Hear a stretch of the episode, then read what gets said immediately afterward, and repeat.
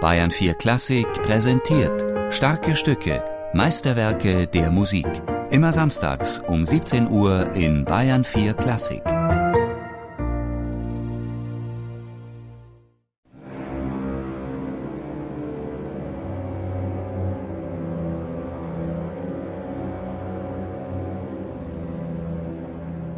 Seine ersten beiden Sinfonien sind romantische Werke.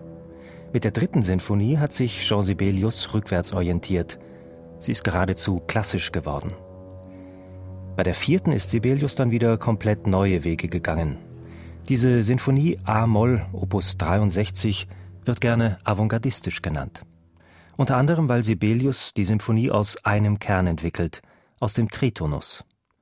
Und der steigt gleich zu Beginn aus den Fagotten Kontrabässen und Violoncelli auf.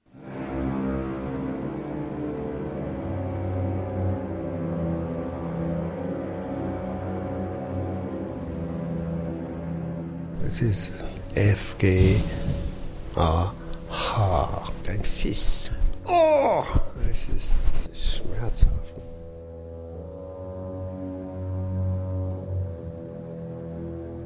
Ein Triton, es untermint alles. Es ist Unsicherheit schlechthin. Wohin führt er denn uns?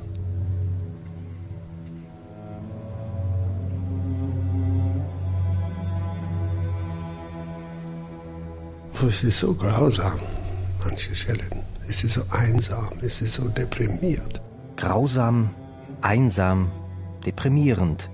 So sieht Colin Davis diese vierte Sinfonie von Jean Sibelius für den Dirigenten dennoch ein großartiges Werk. Es ist ein einmaliges Stück. Niemand liebt das Stück, aber Sibelius war so ein, ein großer Musiker. Man muss zuhören. Was will er denn?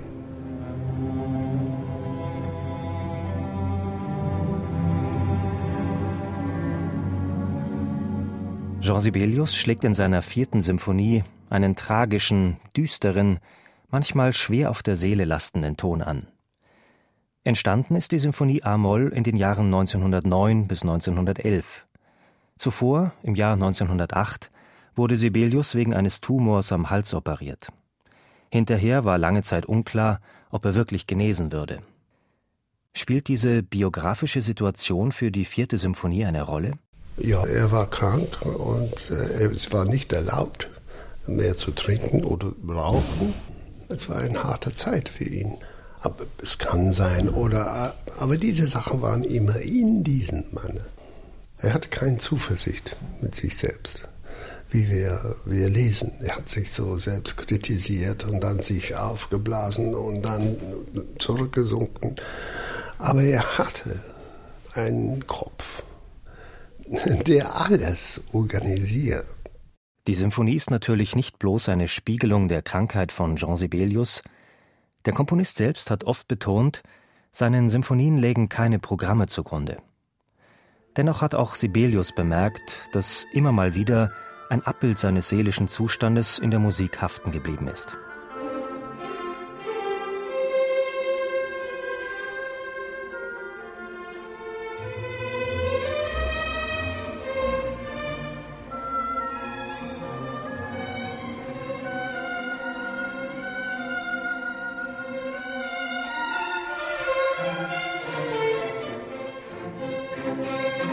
Zum Beispiel der zweite Satz beginnt wie heute. Schön, schöner Tag, aber nachmittags alles ist weg und die Ungeheuer kommen auf die Straße.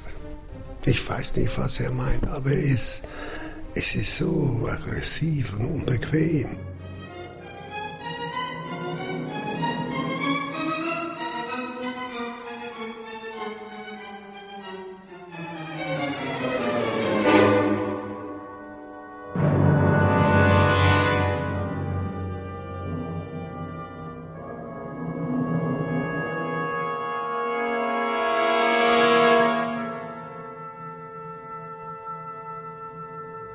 Abrupt hört der zweite Satz auf. Der dritte dann scheint in die weiten Landschaften Finnlands zu führen. Liegende Klänge, von der Flöte angeführt und später von den Hörnern kontrastiert, stecken einen weiten und manchmal leeren Raum ab. Dieser dritte Satz, Il tempo largo, hat meditativen Charakter, wirkt aber ebenso wie der zweite Satz abgebrochen, unvollständig.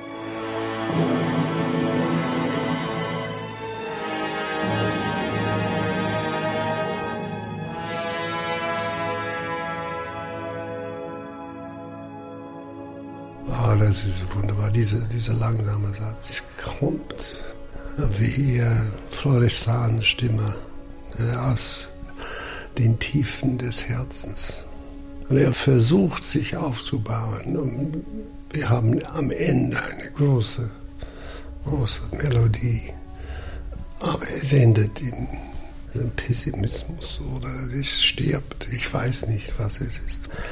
Was es sagt, ist, man, man ist ganz alleine in diesem Leben und beim Sterben auch. Es ist unmöglich, weg von sich selbst zu fliehen.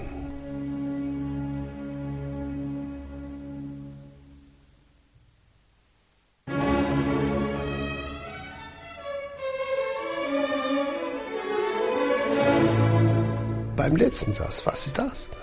Es beginnt, die Pferde sind da und wunderbar und wir gehen auf Reisen, Schnee, alles. Aber es kommt eine Katastrophe. Die Reise, die jeder Zuhörende hier mit Sibelius angetreten hat, führt für Colin Davis ganz klar zu einem Ziel. In den Tod. Alles ist begraben. Man äh, macht die Erde glatt mit den Händen. Sie sind so, alles vorbei, so weg. Also, was, wer bin ich, das zu sagen? Das ist wahrscheinlich eine Frechheit. Aber so, so klingt es. Weil vorher ist so eine, ich weiß nicht was, die letzten Seiten von dieser Sinfonie. Es ist keine Tonart, es ist nur Konflikt und Chaos fast.